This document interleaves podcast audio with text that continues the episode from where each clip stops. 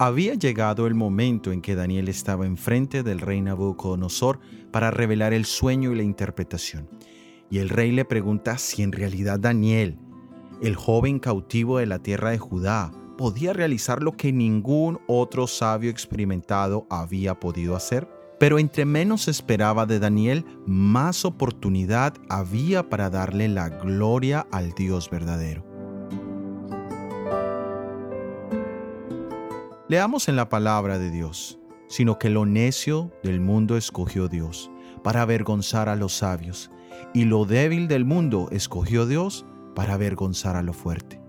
Lo necio y lo débil ha sido las herramientas que Dios ha utilizado para manifestar su poder y sabiduría.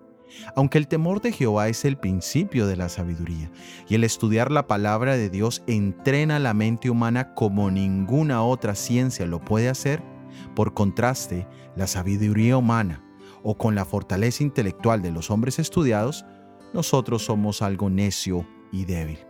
Pero el propósito de Dios se cumple perfectamente, porque queda demostrado que Dios es el dueño del conocimiento y las habilidades, y que Él puede utilizar a cualquier ser humano que Él así lo desee. Y también nos recuerda que necesitamos menguar para que Jesús sea el que crezca y sea Él siempre el que reciba la gloria y la honra por todo lo que Él hace en nosotros y a través de nosotros.